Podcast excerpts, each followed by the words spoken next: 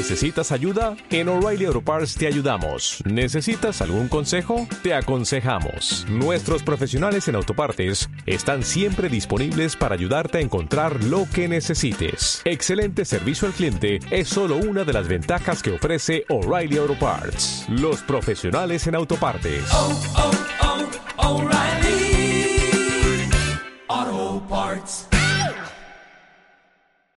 Capítulo 17 y 18 de Jueces, por favor, para continuar con nuestro estudio de a través de la Biblia.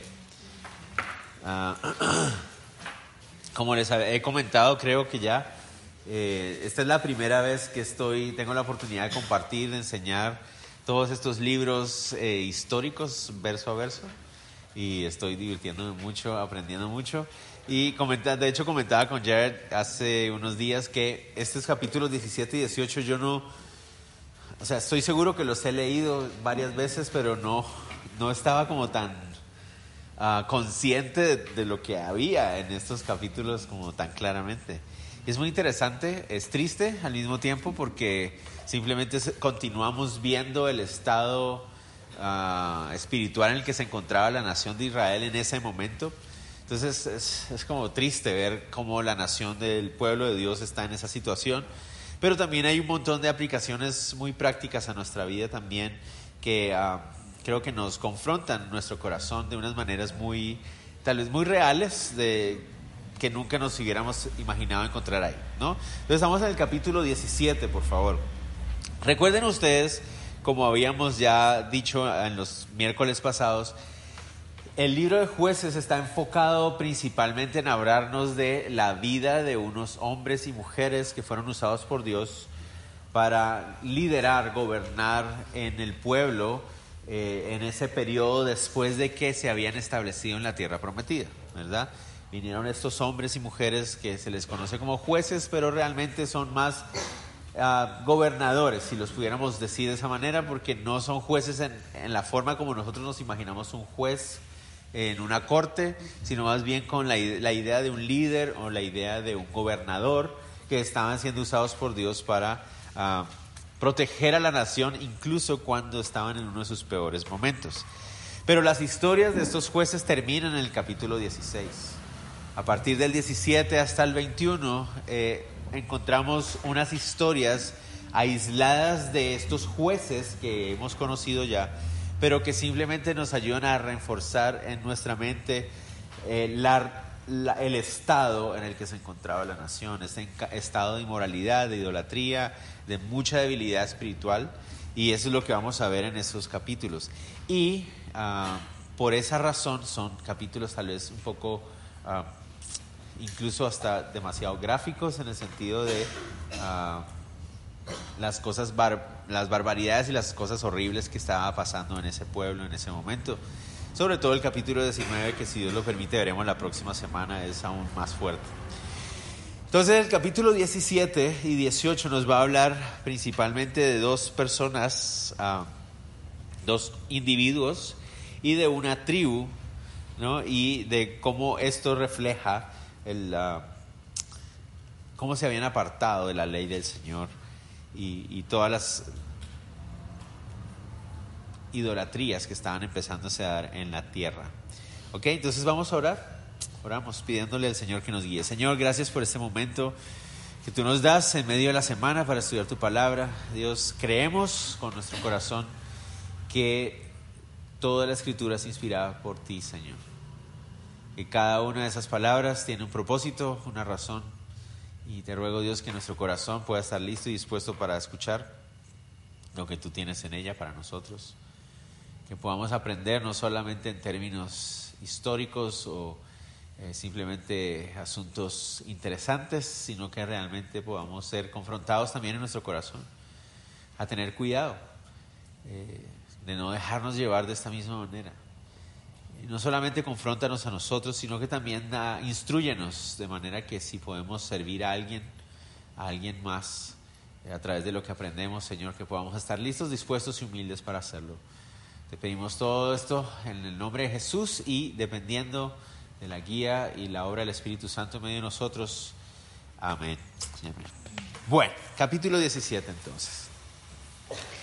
Quisiera que leyéramos los primeros cinco versículos y nos adentramos a esta historia de estos dos capítulos. Dice, un hombre del monte de Efraín que se llamaba Micaía, el cual dijo a su madre, los mil cien ciclos de plata que te fueron hurtados, acerca de los cuales maldijiste y de los cuales me hablaste, he aquí el dinero está en mi poder. Yo lo tomé. Entonces la madre dijo, bendito seas de Jehová, hijo mío y él devolvió los mil cien ciclos de plata a su madre y su madre dijo, en verdad he dedicado el dinero a Jehová por mi hijo para hacer una imagen de talla y una de fundición. Ahora pues yo te lo devuelvo. Mas él devolvió el dinero a su madre y tomó su madre doscientos ciclos de plata y los dio al fundidor, quien hizo de ellos una imagen de talla y una de fundición, la cual fue puesta en la casa de Micaía, y este hombre Micaía tuvo casa de dioses, e hizo efod y terafines, y consagró a uno de sus hijos para que fuera su sacerdote. Okay. Entonces, como les decía, la historia no tiene nada que ver con la historia de los jueces anteriores. Ya Sansón ha muerto y con él el último de los jueces del libro. Pero lo que encontramos en el capítulo 17 y 18 se cree que pudo haber sucedido antes incluso de la historia de Sansón o tal vez al inicio de la vida de Sansón. O sea, es contemporánea con la vida de Sansón, muy probablemente. Recuerden que el libro de jueces nos cuenta lo que pasó durante 300 años después de que la nación se estableció en la tierra de Canaán. Y de repente aparece este hombre, un hombre llamado Micaía del monte de Efraín. Entonces, si ustedes recuerdan, la nación de Israel estaba dividida por tribus, ¿no? Y se habían repartido esas tribus en 12 territorios dentro de la tierra de Canaán y cada territorio le correspondía a una tribu. La tribu de Efraín era una de las tribus más ah, grandes, es una tribu central eh, dentro de la tierra y que luego al pasar el tiempo se iba a convertir en una de las tribus más importantes y más relevantes dentro de la historia de Israel. Entonces notan ustedes que Efraín una y otra vez va a salir dentro de la historia porque la tribu se, hizo una tribu muy relevante y muy importante. Este hombre Micaía es, la historia es, muy interesante desde el principio que uno la empieza a leer. Resulta que este hombre, Micaía, aparentemente había robado el dinero de su madre. No sabemos si es dinero o si se trata de ah, solamente plata eh, física, el metal precioso. ¿No? Porque dice, mamá, los mil cien ciclos de plata que te fueron hurtados acerca de los cuales maldijiste y los cuales me hablaste, aquí el dinero está en mi poder. Yo lo tomé.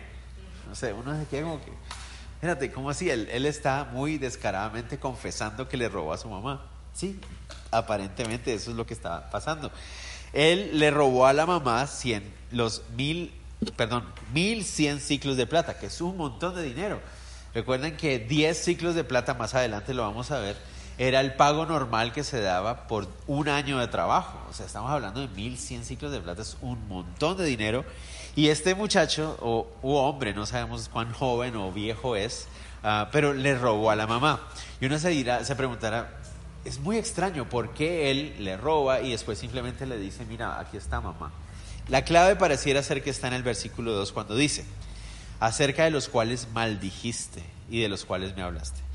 Aparentemente, la mujer, cuando se da cuenta que le han robado toda esta cantidad de plata, de metal precioso, ella expresa una maldición abiertamente en nombre de Jehová hacia la persona que se ha robado este, estos, este dinero, estas riquezas. Y aparentemente, aunque el texto no nos dice qué maldición es, pareciera ser que es una maldición supremamente severa, es una maldición bastante fuerte. Y ella le cuenta a su hijo y le dice, hijo, me han robado y yo acabo de maldecir al ladrón de esta y esta y esta y esta manera. Entonces él, que es el ladrón, ¿no? Dice, ah, yo no quiero esa clase de maldición sobre mi vida, porque la tomaban muy en serio. Acuérdense que estamos hablando que se habían convertido en un pueblo supremamente supersticioso, muy parecido a los pueblos paganos que les rodeaban ya los habían totalmente contaminado con su superstición. Entonces él está muy asustado de que tal vez esa maldición que la mamá acaba de proferir para el ladrón, pues le va a caer encima a él y él dice, no, yo mejor devuelvo el dinero. Le dice, mamá, ¿te acuerdas de esa maldición que tú proferiste por el dinero? Aquí está. Entonces, llama aún más la atención la respuesta de la mamá, Porque la mamá le dice, bendito seas de Jehová, hijo mío. Y dice, pero ¿qué está pasando aquí? ¿Verdad? ¿Cómo puede ser posible que ella ahora lo bendiga en el nombre de Jehová? Ah, y eso simplemente pareciera mostrar lo que les decía, el estado espiritual de la nación. Porque una nación donde la relación entre padres e hijos está mal, simplemente refleja un síntomas de una sociedad que está alejada de Dios. ¿no? Para empezar, un hijo que roba a la mamá, ya ahí nos muestra los síntomas de una sociedad que está enferma un hijo robándole a su propia mamá. Y la otra cosa es, cuando, cuando el hijo confiesa su crimen, la mamá lo bendice, ¿no? Y, en vez de traer algún tipo de consecuencias hacia él, ella lo bendice. Pero ¿por qué será que lo bendice? Lo más probable es, como les decía, que ya que la maldición que ella había proferido era tan fuerte, cuando ella se da cuenta que el objeto de esa maldición es su propio hijo, ella dice, ah, ah, me retracto, ¿no? Bendícelo, Señor, bendice a mi hijo, ¿no? Porque esa maldición fue tan fuerte que yo la pedí que la trajera sobre el ladrón y ahora me doy cuenta que el ladrón es mi hijo. Yo no quiero que mi hijo sea maldito de esa manera, entonces me retracto, Señor, bendícelo, bendícelo, bendícelo. ¿No? Eh, es como la idea del asunto. ¿Por qué? Porque recuerden ustedes, ¿se acuerdan lo que pasó con Jefté también? Los hijos son sumamente importantes en esa época, no solamente por el amor de padre a hijo que todos nosotros podemos entender, sino también porque la herencia, porque el nombre de una persona se iba transmitiendo de generación en generación. Entonces, si este hijo quedaba maldito, pues eso significaba que el nombre de la familia también iba a estar maldito y ella no quiere algo como eso. Entonces ella trata de bendecirlo. Entonces no nos imaginemos que ella dice, ay, mi amorcito, no se preocupe, usted me robó, pero yo lo perdono, mi amorcito lindo.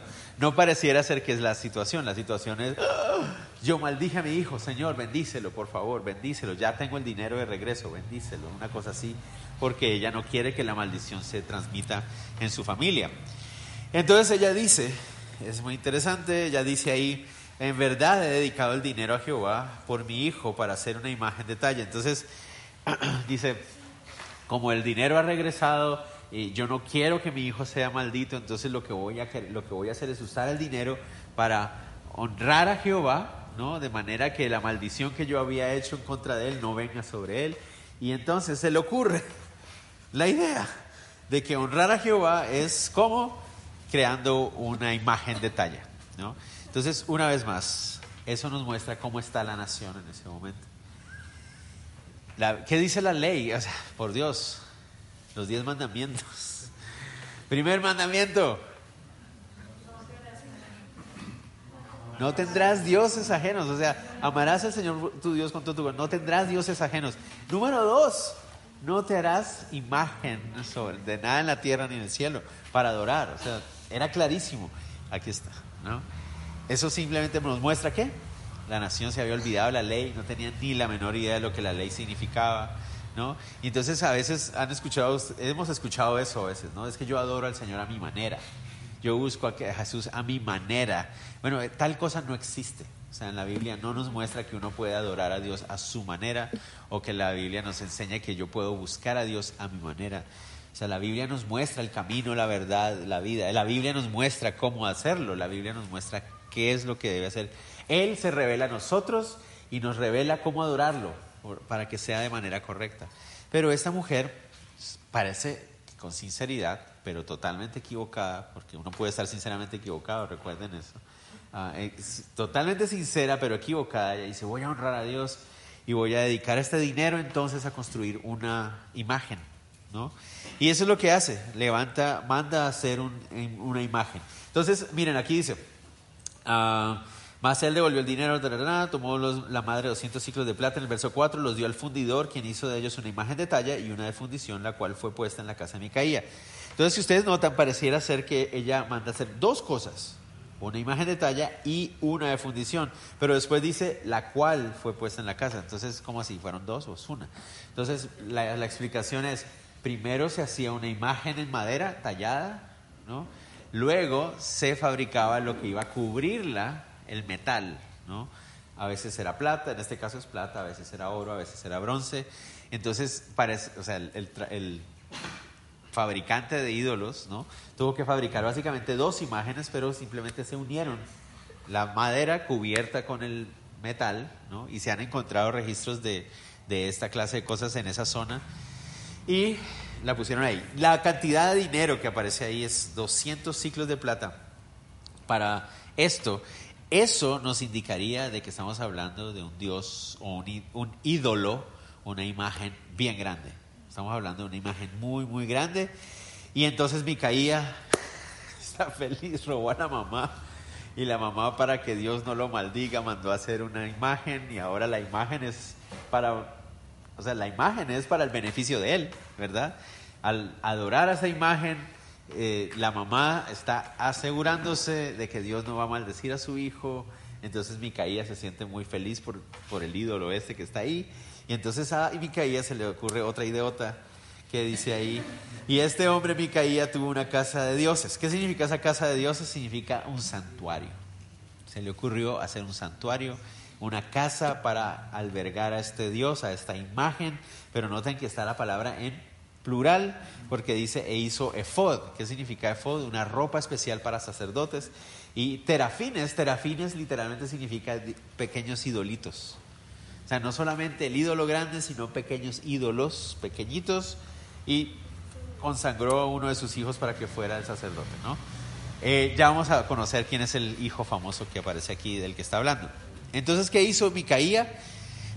Levantó su propio santuario de adoración con una imagen tallada, con un ídolo ah, que él identificaba con el nombre del único santo y verdadero Dios de Israel, Jehová. Entonces, ¿qué hicieron? Un santuario con una imagen y le pusieron Jehová. Así le pusieron. Y entonces la gente venía a adorar y Micaía estaba muy feliz y muy contento. ¿no? Porque ahora tenían un templo privado en su casa, ¿no? A Jehová, ¿no? Entonces Dios me va a bendecir por eso y entonces se hizo famoso, ¿no? Y me hizo pensar mucho en, por ejemplo, ah, ¿quiénes son los que salen bendecidos o bendecidos entre comillas, beneficiados en esta clase de cosas? Pues el dueño de la casa, obviamente el Dios ese que está ahí no existe pero es el dueño de la casa el que se lleva todo el beneficio del asunto. Entonces realmente es un santuario hecho para él mismo, básicamente. Ah, me acordé, por ejemplo, cuando fuimos a Santiago, a Titlán, y fuimos a ver el, lugar donde tienen el altar de Mashimón. Y uno decía, bueno, toda la gente está llevando ofrendas y dinero y cosas a este falso Dios cochino que está ahí. Y entonces, ¿qué es lo que hace? El, el, que sale beneficiado, ¿quién es? Es el dueño de la casa. O sea, que supuestamente es el protector, el que tiene el guardián ahí del... Él es el que sale beneficiado. A él le llevan el dinero, a él le llevan todas las cosas. Eso es algo muy parecido a lo que está pasando ahí. Pero lo más triste es que hoy en día pasa lo mismo. Muchos que tienen la posibilidad de tener dinero como Micaía y su mamá, construyen santuarios y les ponen como nombre, como aviso afuera, el nombre de Jesús. Cuando lo que realmente sucede en el lugar es que se está honrando a otro Dios, básicamente al pastor o al dueño del lugar. No sé si me van a entender. Esas cosas siguen pasando el día de hoy. Alguien que tiene mucho dinero se construye su propio santuario y le pone, usan el nombre de Jesús, usan el nombre de Jehová, aunque realmente lo que sucede en el lugar es que se adora al ser humano, se adora a un hombre, se adora a los que van al lugar ahí y es triste. Por ejemplo, ¿cómo, solo, solo puedo pensar en esa secta eh, brasilera, ¿no? De pare de sufrir, ¿no? eso es, ¿va? Esa es una secta, eso no es cristiano. Pero ¿qué usan el nombre de Jesús? Usan el nombre de Jesús, el coso del Espíritu Santo y no sé qué cuentas. Pero básicamente es una adoración al ser humano y es todo en pos del beneficio del ser humano. Pero usan a Dios. Pero como tienen dinero, entonces pueden hacerlo, ¿verdad? Y eso sigue pasando hoy lo que pasó con Micaía. Continuemos. Entonces Micaía está feliz con su santuario. Micaía está feliz con su ídolo que fabricó, ¿verdad? Vamos a ver qué pasa. Verso 6. Dice, en aquellos días no había rey en Israel. Cada uno hacía lo que bien le parecía. Si quieren y les gusta, Subrayen esa frase, porque aunque es la primera vez que la vemos, va a volver a aparecer un montón de veces hasta el capítulo 21. Va a salir muchas, muchas veces y nos refleja otra vez cuál era el estado de la nación. ¿Qué quiere decir? En aquellos días no había rey y cada uno hacía lo que bien le parecía. La palabra parecer que aparece ahí Literalmente la palabra significa de acuerdo a lo que surge delante de tus ojos. Eso es lo que significa. Básicamente lo que está diciendo es que cada uno juzgaba de acuerdo a lo que a sus ojos les parecía bien. Juzgaban de acuerdo a la apariencia. No había un estándar de justicia, habían olvidado la ley. No juzgaban de acuerdo a lo que Dios había dicho en la ley, juzgaban de acuerdo a lo que cada uno le parecía. Y uno dice, pero estamos viviendo en los mismos tiempos. estamos viviendo en lo mismo, donde no se trata de cuál es el estándar de Dios, no se trata de, ok, hay un estándar de moral, hay un estándar, no, es lo que cada uno le parezca. Si a ti te parece bien, si te sientes bien, hazlo. La típica frase, haz lo que tu corazón te indique, por Dios santo, qué peligroso es esto. Ah, y esa, clase de cosas son las que vemos el día de hoy. Y entonces uno dice, ay, estamos viviendo momentos muy parecidos a lo que aparece ahí. En esa época, la, la nación de Israel, aunque es una nación, está compuesta de tribus. Y eso significa que cada tribu se gobernaba de manera individual todavía no había un rey que unificara a toda la nación, ¿verdad? Y lo peor, lo más triste de todo, era que habían olvidado lo único que realmente los unificaba, que era la ley de Dios. Dios les había dado la ley para que cuando entraran a la tierra cada tribu se estableciera, pero a través de la ley pudieran ser una sola nación, porque tendrían aún solo Dios. Pero habían olvidado eso. Dentro de ese orden de ideas, ellos tenían un tabernáculo también, era un solo tabernáculo. Y a través de ese tabernáculo la relación con Dios de toda la nación iba a mantenerse en buen estado. Pero vamos a ver si realmente lo estaba. Porque había una de las tribus, ¿se acuerdan cuántas tribus son en Israel? Son trece, ¿verdad? Doce terrenos, doce tierras, pero realmente habían trece en acción. Una de ellas no tenía tierras, que eran los levitas. Los levitas servían a las otras tribus y los levitas estaban encargados del cuidado del tabernáculo. ¿Cómo estaban los levitas? Porque es que es el problema, ¿no? En todos los jueces hemos visto jueces de Efraín, jueces de Manasés, jueces de Isaacar, jueces de Zabulón, jueces... Pero ¿y los levitas? ¿Qué papel han jugado los levitas durante esos 300 años de historia? No lo sabemos todavía. Porque ha habido jueces de todas las otras naciones, pero de los levitas no hemos hablado nada. ¿Cómo estaban los levitas? Continuemos. Había un joven de Belén de Judá, de la tribu de Judá, el cual era levita y forastero allí. Ese hombre partió de la ciudad de Belén de Judá para vivir donde pudiera encontrar lugar, y llegando en su camino al monte de Efraín, vino a casa Micaía. Entonces aparece un joven levita. Este muchacho es de la tribu de Leví, y vamos a ver más adelante que hace parte de la tribu, de la, perdón, de la familia de Gersón. La tribu de Leví se dividía en tres familias, Gersón, Coat y Merari. Y los de Gersón estaban a cargo de las cortinas del tabernáculo, de transportarlas, limpiarlas, cuidarlas. Él hace parte de esa familia, es su responsabilidad. ¿Y dónde vivían los levitas? ¿Recuerdan ustedes cuando vimos en Josué? Se les habían asignado diferentes ciudades en medio de las tribus. Cada tribu tenía una ciudad donde los levitas podían vivir. Pero este levita que aparece ahí, noten ustedes qué dice. ¿Qué dice? Dice, ah, el cual era levita y forastero, ahí estaba buscando dónde vivir.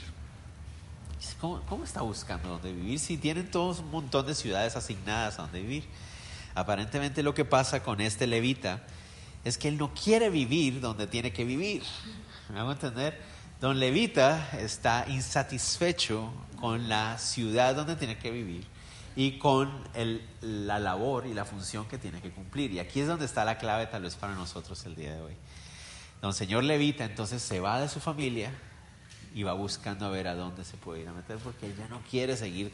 Y eso nos muestra, el tabernáculo estaba en tan mal estado, nadie estaba adorando al Señor de ninguna manera, ¿no? Entonces este levita tal vez por aburrimiento, por insatisfacción, qué sé yo, él decide ir a buscar un lugar y ¿a dónde llegó? se fue hacia el norte porque él vivía en Belén de Judá y empieza a caminar hacia el norte, hacia el norte y llega al monte de Efraín y se encuentra con un santuario. Un santuario, un Dios extraño, pero ¿qué dice? Es el santuario de Jehová. Ah, mira, también aquí tienen un santuario de Jehová. Se queda viendo ahí, conoce a, a Micaía. Micaía, verso 9, le dice, ¿de dónde vienes? Y el levita le respondió, soy de Belén de Judá y voy a vivir donde pueda encontrar lugar. Estoy buscando donde me reciban. Entonces Micaía le dijo, quédate en mi casa y serás para mí padre y sacerdote. Y yo te daré diez ciclos de plata por año, vestidos y comida. Y el levita se quedó. Entonces, ¿qué pasó con el levita? El levita se encuentra a Micaía, Micaía le dice, wow, o sea, está buenísimo porque tenemos santuario, tenemos ídolo, pero no tenemos sacerdote, no tenemos quien se encargue de, de, hacer los servicios y de adorar, y estamos hablando de, sacrificios y todo eso, o sea, porque así es como se adoraban a los dioses en esa época, sacrificios, no tenemos quien los haga, y tú eres levita, y los levitas fueron llamados para hacer sacrificios. Pero ¿cuál es el problema? Él es levita, pero es de la familia de Gersón. No es de la familia de Coat y tampoco es parte de la familia de Aarón. Por lo tanto, don señor levita que aparece aquí, no ha sido llamado por Dios para ser sacerdote. Él no tiene ningún tipo de derecho ni de ah, atribución para empezar a hacer sacrificios, para ser sacerdote de Jehová de ninguna manera. Pero al señor muchacho levita le gusta la idea. Claro, porque aparentemente él está insatisfecho. ¿Me entienden? No quiere vivir en las ciudades de los levitas, no quiere cumplir las labores de los levitas. Está mucho mejor ser sacerdote. Y si voy a ser sacerdote de mi propio santuario, o sea, es una muy buena, un muy buen ascenso. Son de esas oportunidades que no se pueden desperdiciar, pensará él, ¿no? Y hay que tener mucho cuidado, porque no podemos agradar a Dios haciendo todo lo que Él dice que no debemos hacer. no importa cuán sinceros o cuánto nos esforcemos, no vamos a agradar a Dios haciendo lo que Él nos está diciendo que no hagamos. O sea, no sé si me va a entender. Eh, no, es una yugo es igual. No, pero es que yo sé que yo lo amo y yo voy a hacer todo lo posible para que Él llegue a los pies del Señor y yo me voy a esforzar y yo oro por Él todos los días y, y, yo le mando versículos diarios para que Él se convierta. No, no lo vas a poder hacer, no funciona así. Él te está diciendo no lo hagas. No importa cuánto te esfuerces, no importa cuán sincero seas haciéndolo, no, está bien, no, no, no estás agradándolo a Él, no lo estás agradando a Él. En el caso del levita, Dios no me llamó a hacer esto y yo quiero hacerlo. Yo, yo quiero ser líder en la iglesia, ¿no? Entonces me voy a esforzar, pero Dios no te está llamando a hacerlo, brother. Pero es que yo me voy a esforzar, no importa cuánto te esfuerces, no importa cuánta sinceridad tengas, si Dios no te está llamando a hacerlo, no estás agradándolo a Él. Tenemos que tener cuidado, ¿no? Qué peligroso es dejar de hacer lo que Él nos llamó a hacer, porque es que el asunto es, el levita ya tenía llamado. ¿Me entender? No es que el levita estuviera ahí sin nada que hacer, no, él ya tenía familia, tenía llamado, tenía función, tenía trabajo que hacer, pero ese no era el que le gustaba a él. ¿Me a entender? ¿Se han escuchado la canción de Marcos Vidal del payaso? Escuchen. Habla de eso, justamente, ¿no? El problema es cuando no hay satisfacción y contentamiento en nuestro corazón por la voluntad de Dios. ¿Cuál es la voluntad de Dios para tu vida? Es que yo no quiero estar aquí, yo no quiero tener que hacer esto, pero eso es lo que Dios te está llamando a hacer. Sí, pero yo no quiero. Estoy insatisfecho, no me gusta, quiero otra cosa, yo no quiero hacer eso, yo quiero hacer eso. Yo quiero hacer lo que hace aquel, yo quiero hacer lo que hace ella. Eso es lo que yo quiero, pero ¿a qué te llamó Dios? A esto, pero no me gusta. Y eso es, es muy, hay que tener mucho, mucho cuidado. Otra vez, no importa cuánto digas que lo haces para Dios, nunca será para Él realmente lo estás haciendo para ti mismo. Y hay que tener mucho cuidado. No importa cuántos, cuán grande hubiera sido el título de Jehová en ese santuario, no era para él. No sé si me va a entender. Y muchas veces nos esforzamos en hacer cosas y no importa cuánto digamos que Dios me dijo, no importa que digamos que Dios me está guiando, si no es lo que Él está guiando, entonces no lo es y punto. Pero nos cuesta a veces entenderlo. Entonces pareciera ser que es como una de esas parejas hechas en el infierno aquí, ¿no? No en el cielo, sino en el infierno. Micaía se le ocurre construir su santuario, de repente aparece el levita insatisfecho, se conocen y uh, hechos uno para el otro. Estamos felices. Y parece que van a venir vivir felices comiendo perdices, pero no. Capítulo 18. Ah, no, no hemos terminado de leer. ¿Hasta dónde llegamos? No saltemos, no saltemos. Dice, agradó pues al levita morar con aquel hombre y fue para él como uno de sus hijos. Entonces, por eso se recuerda que arriba dice que ah, hizo devoto uno de sus hijos, es él. Y Micaías consagró al levita, y aquel joven le servía sacerdote y permaneció en casa de Micaía. Y Micaía dijo, ahora sé que Jehová me prosperará, porque tengo un levita por sacerdote. Ahora sí, ya, la hicimos. Este va a ser el santuario, ¿no? Aquí va a estar, ¿no? Ah, y parece que les funcionó por un tiempo, pero no contaban con lo que viene. Capítulo 18, versos 1 y 2. ¿Se acuerdan lo que les dije? Frase clave en aquellos días no había rey en Israel. Otra vez la misma cosa. Y en aquellos días la tribu de Dan buscaba posesión para sí donde habitar, porque hasta entonces no había tenido posesión entre las tribus de Israel. Y dice, ah, espérate. Yo recuerdo cuando leímos a Josué, en los capítulos como entre el 15, 16, 17, ellos empiezan a repartir tierras. Y al final del 16 o del 17 aparece que a Adán se le asignó una tierra. Y ahí están las limitaciones y toda la cosa.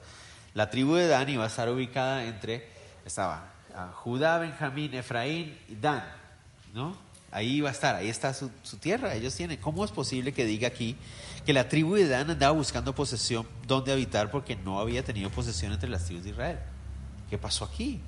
Pero si nosotros vimos que sí se les había dado uh, un lugar, no, ent no entiendo qué pasó aquí. Bueno, ¿recuerdan por qué Dios levantó a Sansón? Sansón era de la tribu de Dan, ¿se acuerdan? Él es de esa tribu. ¿Por qué Dios levantó a Sansón? Para empezar a derrotar a los filisteos.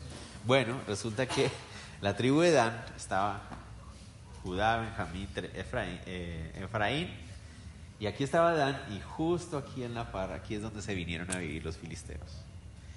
Entonces resulta que los de Dan empezaron a sufrir a los filisteos una y otra vez, una y otra vez, porque como se acuerdan los filisteos lo que querían era conquistar todo Canaán para pelearse con los egipcios, necesitaban toda la tierra, entonces empezaron a tratar de conquistar. Y los de Dan empezaron a sufrir esas consecuencias de tener a los filisteos ahí. ¿Qué les había dicho Dios a los de Dan y a los de todas las naciones, todas las tribus de Israel? que qué pasaría si ellos confiaban en la palabra de Dios y, e iban a hacer guerra contra estos pueblos que estaban ahí. ¿Qué les había prometido Dios? Que iban a vencer y que iban a tomar posesión de la tierra. Pero los de Dan estaban, estaban asustados de los filisteos. Los filisteos tenían carros de guerra. Los filisteos eran muy fuertes. Los, los filisteos por ahí más adelante vamos a conocer que a veces usaban gigantes. ¿Se acuerdan uno muy famoso? Bueno, los filisteos causaban mucho temor y los de Dan están muy asustados. Entonces los de Dan dicen, no, nosotros no vamos a poder tomar esta tierra definitivamente. Lo intentamos, pero no se pudo. ¿Verdad? Entonces mejor buscamos otra tierra. Vamos a buscar una que sea más fácil. ¿Verdad? Esa es la idea. Entonces noten ustedes que este es el tema que se repite. Los levitas, el levita este, aquel, estaba insatisfecho, no, no, estaba contento con su llamado, con su función y quería otro. Los de Dan no estaban contentos y satisfechos con su tierra, no quisieron luchar por ella porque la veían muy difícil de luchar, era muy complejo, los filisteos son muy fuertes, son muy grandes, entonces mejor busquemos una más fácil. Entonces empezaron a buscar uno. Como les decía, lo más probable es que esto está sucediendo mientras Dios está levantando a Sansón, o sea, esto puede ser contemporáneo con, con el levantamiento de Sansón. Los hijos de Dan, verso 2, Enviaron de su tribu cinco hombres de entre ellos, hombres valientes, de Zora y Estaol. Zora es la ciudad de Sansón, para que reconociesen y explorasen bien la tierra. Y les dijeron, id y reconocer la tierra. Estos vinieron al monte de Efraín, ay, ay, ay, hasta la casa de Micaía. Y ahí posaron. Entonces ellos van caminando otra vez hacia el norte, ¿no? Judá está aquí, pero Dan está aquí, se encontraron justo ahí. Y llegan a la casa de Micaía. Ellos van hacia el norte buscando tierra. Pero la tierra de Efraín es de Efraín, no se la pueden quitar. Pero pararon ahí y encontraron, ¿qué encontraron en la casa de Micaía? Un santuario. ¿Verdad? Ahí está el santuario. santuario a Jehová. Pero ¿quién es ese muñeco que hay allá adentro? ¿Verdad? No sé, pero dicen que es Jehová. Ah, qué interesante. Ah, Seguramente los de Dan van a decir, estos herejes, no, idólatras, ¿qué están haciendo? No, miren lo que dicen los de Dan. Ay, ay, ay. Dice, cuando estaban cerca de la casa de Micaía, reconocieron la voz del joven levita y llegando allá le dijeron, ¿quién te ha traído acá? ¿Y qué haces aquí? ¿Y qué tienes tú por aquí? Entonces, no sabemos si es la vestimenta o el acento, ¿no? El acento del levita, no sabemos qué es lo que lo delata él, que ellos se dan cuenta, este es levita. Le dicen, ¿qué estás haciendo tú aquí? Esta no es, esta no es ciudad de levitas. ¿Por qué estás haciendo, qué estás haciendo aquí? ¿Quién te trajo acá? Estás vestido de sacerdote. ¿Qué, ¿Qué, es todo esto? Explícanos. Verso 5. Y ellos le dijeron, perdón, 4. Y él le respondió, de esta y de esta manera ha hecho conmigo Micaía y me ha tomado para que sea su sacerdote. Y ellos le dijeron, pregunta pues ahora a Dios para que sepamos si ha de prosperar este viaje que hacemos. Y el sacerdote le respondió, miren, miren cómo consultó de rápido. Dice, eh, en paz, delante de Jehová está vuestro camino en que andáis. Entonces, ven lo que les decía, el templo se hacía para Jehová y supuestamente era adoración a Jehová, pero realmente este sacerdote está feliz, es, un, es un culto a él mismo. O sea, él está feliz siendo sacerdote y le encanta hacer el oráculo, ¿no? Y que la gente venga y le pregunte, él, sí, oh, sí, Dios dice, ¿me entienden? Eso pasa hoy en día, hoy en día también. No sé si me voy a entender. Esto no es tan raro a lo que vemos nosotros hoy en día. Eh, vamos a la iglesia a ver qué nos dice Dios y vas a que, Señor profeta, dígame que sí, el Señor te dice en el oído que me vas y ta, ta, ta. Y, realmente es Dios, esos son estas personas. Bueno, este sacerdote le dice, vayan, vayan, les va a ir bien. Entonces aquellos cinco hombres salieron y vinieron a Lais.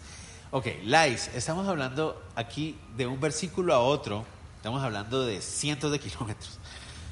Lais es muy al norte, fuera incluso de la tierra de Canaán. O sea, está en la tierra de los Sidonios, en la tierra de Sirio Fenicia, más arriba. No tiene nada que ver con Israel, con la tierra que Dios les había dado. No es ahí, es más arriba. Y se van hacia allá arriba y se encuentran un pueblo. Dice ahí.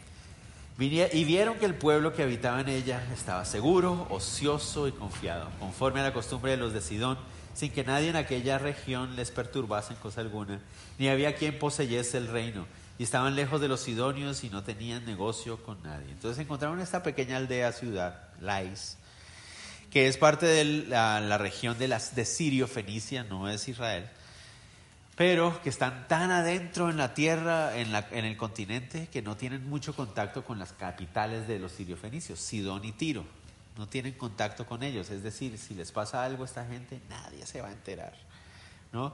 Y uno sabe, aquí en nuestro país también uno va a ciertos lugares donde dice, este lugar está en medio de la nada. O sea, si estas personas se mueren aquí, nadie se entera. O sea, nadie se va a dar cuenta. Por allá adentro, ¿no? Y esa, ciudad. Pues aquí está fácil. Los filisteos son muy difíciles. Laís está fácil. Entonces, Laís, esa es la ciudad. Y como el profeta, este sacerdote, nos dijo que nos va a ir bien, seguramente nos va a ir bien. Entonces, volviendo pues ellos a sus hermanos, estamos hablando de semanas o tal vez meses, ¿no? De un versículo a otro nosotros saltamos tierras, pero estamos hablando de semanas y meses desplazándose de un lugar a otro. Regresan hacia el sur a sus hermanos en Sora y Estaol, verso 8, sus hermanos les dijeron, ¿qué hay? ¿Qué es lo que? y ellos respondieron, levantaos, subamos contra ellos, porque nosotros hemos explorado la región y hemos visto que es muy buena, y vosotros no haréis nada. No seáis perezosos en poneros en marcha para ir a tomar posesión de la tierra. Eso me parece increíble. Porque la razón por la cual no querían luchar con los filisteos era por pereza. No querían luchar la guerra contra los filisteos, aunque Dios les había prometido que les iba a dar la victoria. Están buscando una, un, enemigo fácil, están buscando algo que en colombiano decimos que estaban buscando la, papita para el loro, o sea, esa, esa, esa cosita fácil donde que se puede comer fácil, sin problema. Tenían su tierra, ya se les había, ya se les había asignado su tierra, pero era difícil porque había que pelearla. Ay, no, pelear, eso está como muy sobrevalorado, ¿no? Es overrated, eso de estar peleando por una tierra, mejor algo más fácil. Vamos a ir a buscar un lugar donde no tengamos que pelear, donde sea más sencillo.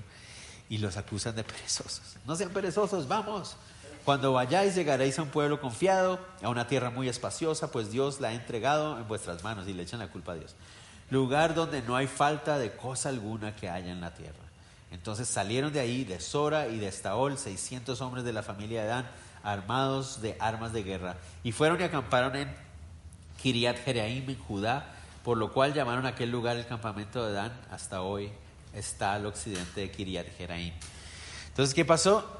Organizaron a la tribu y se eh, organizaron 600 hombres de guerra que fueran adelante y las familias van a ir atrás, nos vamos, aunque no los mencionan aquí, más adelante vamos a ver que también van los niños y las mujeres también un poco más atrás, pero empiezan a subir hacia el norte, preparados, ¿no? 600 hombres de guerra, bien machotes, así, wow, vamos a destruir a los de la is, pero no querían ir a pelear con los filisteos, ¿verdad?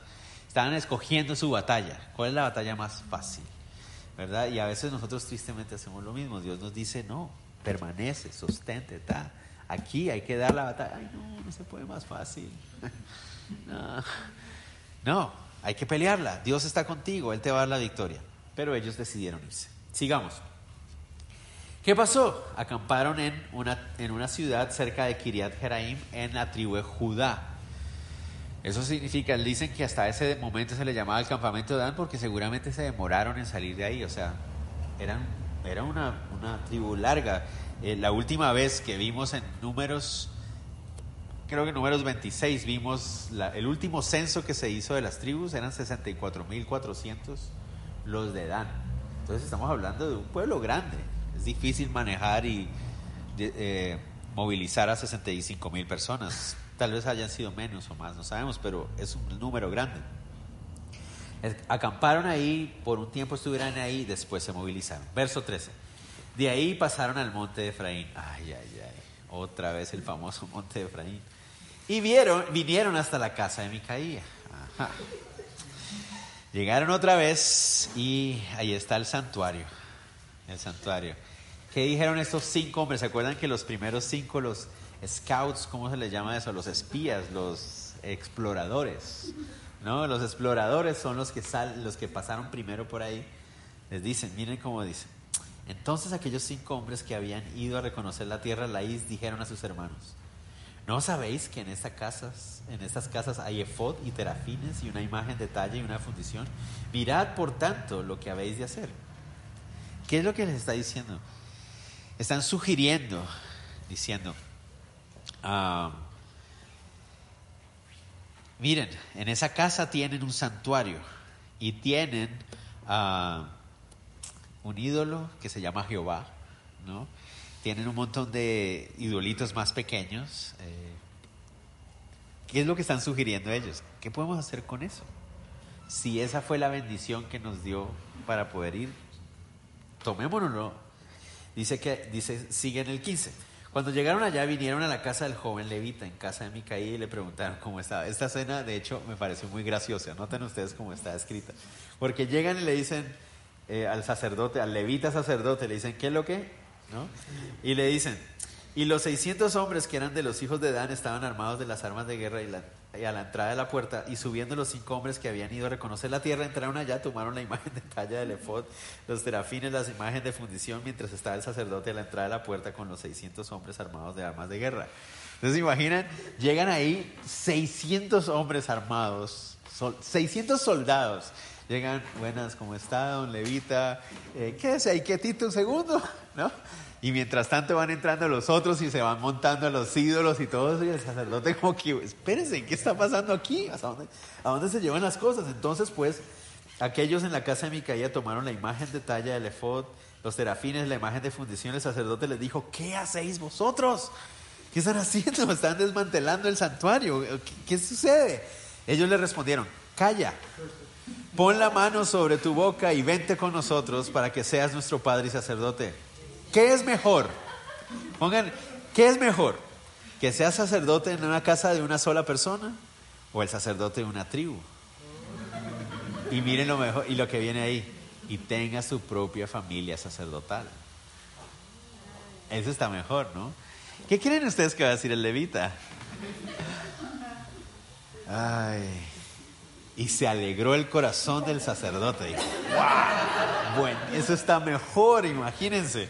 Antes era un simple levita, después pasé al sacerdote en mi propio santuario, ahora voy a ser la cabeza de la familia sacerdotal de una tribu. Eso se está poniendo cada vez mejor. Entonces el cual tomó al efod, les ayudó, les ayudó a desmantelar y los terafines y la imagen y se fue en medio del pueblo. Y ellos se volvieron y partieron y pusieron los niños, el ganado y el bagaje por delante. ¿Qué significa? Ven que allá aparece el resto de la tribu. Pusieron a los niños, a las mujeres, a, los, a, las cosas que llevaban cargadas adelante. ¿Por qué? Esa era la forma de asegurarse de que iban a caminar al ritmo de los más vulnerables. ¿no? Porque si ponían a los soldados adelante, los soldados y dejaban a los niños atrás. Entonces ponían a las mujeres con sus hijos adelante, las cosas, el ganado, todo eso que todo su toda la mudanza que llevaban ahí las ponían adelante porque iba a ir un poco más lento y los soldados se quedaban atrás. Por si venían por la retaguardia, ellos estaban esperándolos. Efectivamente, eso es lo que va a pasar. Cuando ya se habían alejado de la casa de Micaía, los hombres que habitaban las casas cercanas a la casa de Micaía se juntaron y siguieron a los hijos de Dan. Obviamente Micaía llegó a su casa y vio su santuario vacío. ¿Qué pasó con mi santuario? Era el, era el que me iba a traer mi bendición. O sea, ¿qué pasó? Y entonces, no, que vinieron unos hombres de la tribu de Dan y se los llevaron. ¿Qué? Y se juntan todos los vecinos y salen corriendo. Dando voces a los de Dan, estos volvieron sus rostros y dijeron a Micaía, ay, me encanta esta parte, es tremenda. ¿Qué tienes? Que has juntado gente. Entonces imagínense, viene Micaía con los vecinos. Oigan, y ellos, se voltean los 600 hombres de Dan. ¿A qué viene con toda esa gente? ¿En serio se va a meter con nosotros, de verdad? Y le dice, tomasteis mis dioses que yo hice y al sacerdote y os vais. ¿Qué más me queda? ¿Por qué pues me decís que tienes? Estoy enojado, me están robando. Y los hijos de Dan le dijeron, no des voces tras nosotros, no sea que los de ánimo colérico os acometan. Aquí entre los soldados hay unos que se enojan fácil. Sí, no, ve que es como bien dramática la cosa, ¿no? Ah, hay unos que se enojan fácil aquí, entonces mejor bájale al tono, no te enojes mucho porque tal vez se enojan y te y dice y pierdas también tu vida. Tal vez te quedas sin santuario, sin ídolo y de una vez te matan, entonces cuidado. Ay, ay, ay. Y ¿Y qué hizo Micaía? Pues le tocó aguantarse, ¿no? Eso es típico cuando, o sea, le hicieron bullying, literalmente. Nosotros somos más grandes, mejor te callas. ¿no? Y el otro dijo, basta, bueno, me callo. Perdí, en esta vez, esta ocasión perdí. Los hijos de Dan le dijeron, ah, no, perdón, 26. Y prosiguieron los hijos de Dan su camino, y Micaía, viendo que eran más fuertes que él, volvió y regresó a su casa. Le da uno pesar por él, pero no debería. O sea, el tipo es un idólatra sin vergüenza. Pero bueno. Y ellos, llevando las cosas que había hecho Micaía, juntamente con el sacerdote que tenía, llegaron a Laís, al pueblo tranquilo y confiado, los hirieron a filo de espada y quemaron toda la ciudad. No hubo quien los defendiese, porque eso es lo que les digo, ahí sí estaban muy machitos, ¿no? O sea, no quisieron enfrentar a los filisteos porque eran muy difíciles, pero a estos que eran fáciles, a estos sí, ¿no? Y los arrasaron, los masacraron a todos. Esta tierra, Dios no se las, vi, no se las había asignado. Dios no les había dicho que tomaran la is nunca y ahora eh, y ahí sí los masacraron a todos sin ningún tipo de consideración. Tomaron la ciudad. No hubo quien los defendiese porque se estaban lejos de Sidón, no tenían negocios con nadie. La ciudad estaba en el valle que hay junto a Bet Rehob. Luego reedificaron la ciudad y habitaron en ella. Y llamaron el nombre de aquella ciudad Dan, conforme al nombre de Dan, su padre, hijo de Israel, bien que antes se llamaba la ciudad Laís. Y los hijos de Dan levantaron para sí la imagen de talla y Jonatán. Ese es el nombre del levita. Ahí lo, denuncian al final. Ese es el nombre de aquel levita. Jonatán, hijo de Gersón, hijo de Moisés. Y sus hijos fueron sacerdotes en la tribu de Dan hasta el día del cautiverio de la tierra. Jonatán, el levita, estaba feliz, ahora era el padre de su familia, su propia familia sacerdotal. ¿no? Dios había designado a los hijos de Aarón para ser los sacerdotes de Israel. Pero Jonatán no estaba contento con ser levita y él quería ser el padre de su propia familia sacerdotal.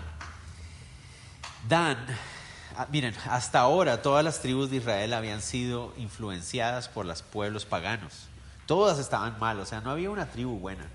Todas las tribus estaban influenciadas por Baal, Astarot, Acera, Astartot, eh, Marduk, todos esos dioses falsos, todos ellos habían eh, ya sido influenciados por esas adoraciones paganas. Pero esta es la primera vez que ellos se inventan su propio ídolo.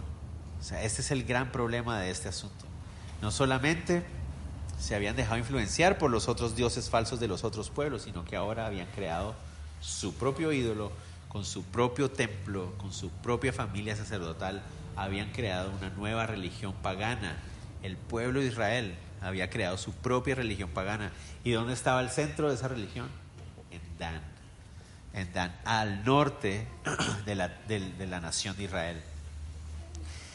Miren lo interesante es que aún el día de hoy en Israel se puede ir a ese lugar. O sea, la ciudad de la Is existe. Y uh, el Señor nos permitió estar ahí y conocer el lugar. Y, se cree incluso que se encontró el lugar donde estaba el santuario este del Dios este falso. Está el lugar ahí, al norte de Israel. Existe todavía el día de hoy. Y Dan, por estar evitando estar al sur, al lado, a la par de los filisteos, se puso bien al norte. Adivinen qué va a pasar en los próximos años que vienen. Toda esa zona de la nación de Israel es una zona de guerra. Los poderes del sur, como Egipto, quieren tener la tierra. Los poderes del norte, los asirios, los babilonios, quieren tener esa tierra. Los poderes de, de, Europa más adelante, los griegos, van a querer tener esa tierra, porque todo lo que pasa en esa zona, ese es el epicentro. O sea, Israel está en el epicentro de todo el transporte, de todo lo militar de esa zona. Entonces, ¿qué va a pasar con el pobre Dan? Bueno, pobre entre comillas. La tribu de Dan, de estar aquí en el sur, se quiso venir aquí al norte. Fuera de la tierra de Canaán. Entonces, ¿qué va a venir a pasar? Cada vez que los asirios ataquen, van a ser los primeros que van a ser arrasados. Están, están lejos de los... van a ser ahí, hasta que la tribu de Dan prácticamente va a desaparecer poco a poco tristemente. Ah, cuando uno lee la lista de las tribus que están en Apocalipsis, si la han leído, ah, aparece todas las tribus menos Dan. Están todas las tribus menos Dan. Y muchos, muchos estudiosos se han preguntado por qué al final de los tiempos la tribu de Dan no aparece en ninguna lista. Aparentemente es porque Dios trajo juicio sobre ellos. ¿Por qué? Porque ellos fueron los precursores de la idolatría israelita.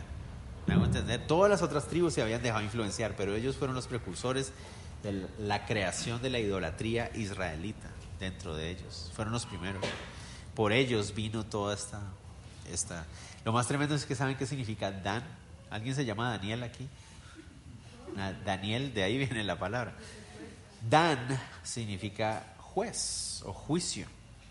Daniel significa Dios es mi juez, ¿no? o Dios me juzga.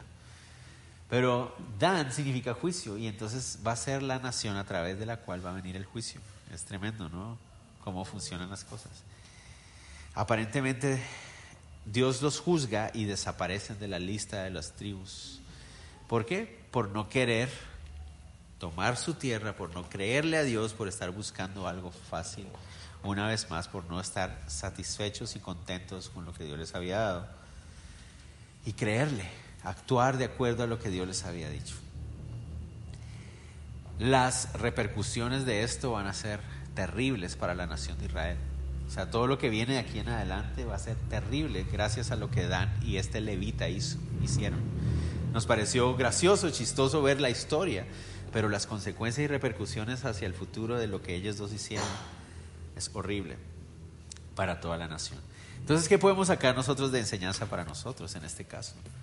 O sea, creo que es claro. Mi insatisfacción con la voluntad de Dios puede llevarme a convencerme de que Dios me está guiando a algo que no es verdad. Terminar en un lugar más peligroso en el que en el que ya estaba. Y lo más triste es que termino influenciando a otros a esa misma maldad. Entonces tenemos que tener cuidado con no estar insatisfechos con la voluntad de Dios. aceptar el llamado que Dios nos ha dado, aceptar la realidad que Dios nos ha dado, aceptar la bendición que Dios nos ha dado. Una de las claves para tener contentamiento es siempre recordar, ¿por qué me voy a enfocar en las cosas que no puedo controlar o no puedo cambiar? Cuando lo que debo hacer es enfocarme en las cosas que sí puedo controlar y sí puedo cambiar. Lo hemos dicho otras veces, ¿no? ¿Puedo cambiar mi tono de piel, mi tonalidad de piel? No. O sea, yo nací con esa tonalidad de piel. Unos más claritos, otros más oscuros, unos más rojos, otros más amarillos. ¿Puedo controlarlo? No, no puedo. Entonces, ¿por qué me voy a enfocar en eso? O sea, ¿por qué me voy a enfocar en eso? No, no hay nada que yo pueda hacer al respecto. Acerca de dónde nací, en qué país nací, en qué familia nací. Yo no puedo controlar nada de esas cosas. Señor, gracias. O sea, tú sabes. ¿En qué sí me puedo enfocar? En honrar, a Dios, en buscarlo a Él, en rendirme. Eso sí, lo, eso sí está en mis manos hacer, rendirme a sus pies, servirlo, aceptar el llamado, aceptar la realidad de quien soy en el Señor, crecer, ¿no? procurar con diligencia presentarme como un obrero aprobado. Eso sí está en mi poder hacerlo. En eso me voy a enfocar. ¿Entienden? Y darle gracias a Dios por lo que el Señor me ha dado, la familia en que nací, la ciudad en que nací, el país en el que estoy, la realidad en el que estoy, las personas que me rodean, yo no lo puedo controlar. Entonces voy a darle gracias a Dios por eso y aceptar, bueno Señor, en medio de esta situación tú puedes usarme. Tú puedes, tú puedes cumplir tu propósito en mí en medio de esta situación. Pero nos empezamos a amargar. Yo quisiera esto, yo quisiera esto, yo quisiera esto, yo quisiera eso. Y no lo vas a poder hacer, Robert. te vas a amargar, te vas a no vas a tener contentamiento, vas a terminar haciendo cosas que no debes por querer alcanzar lo, lo que tú quieres. Hay que tener cuidado, mucho, mucho cuidado que no hagamos eso.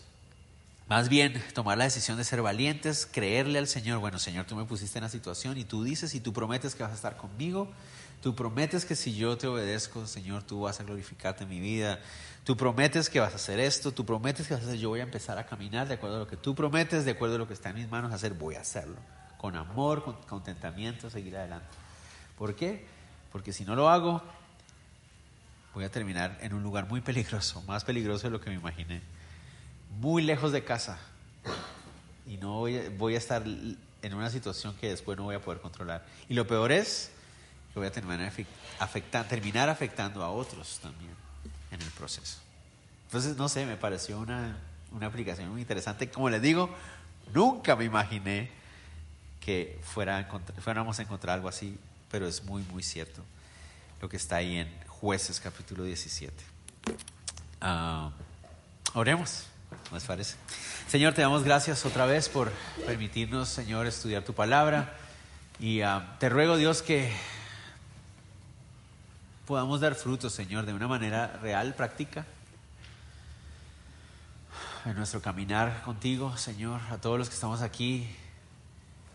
Señor, danos la fuerza en tu Espíritu Santo, Señor, para obedecerte, para creerte. Y no amargarnos, Señor, por aquellas cosas que no podemos controlar, sino entregarlas, ponerlas delante de ti, vivir con un corazón agradecido, Señor, y enfocarnos en lo que sí, en lo que sí nos has llamado a hacer esas indicaciones de tu palabra, Señor, sean claras y que tengamos la valentía para obedecerlas.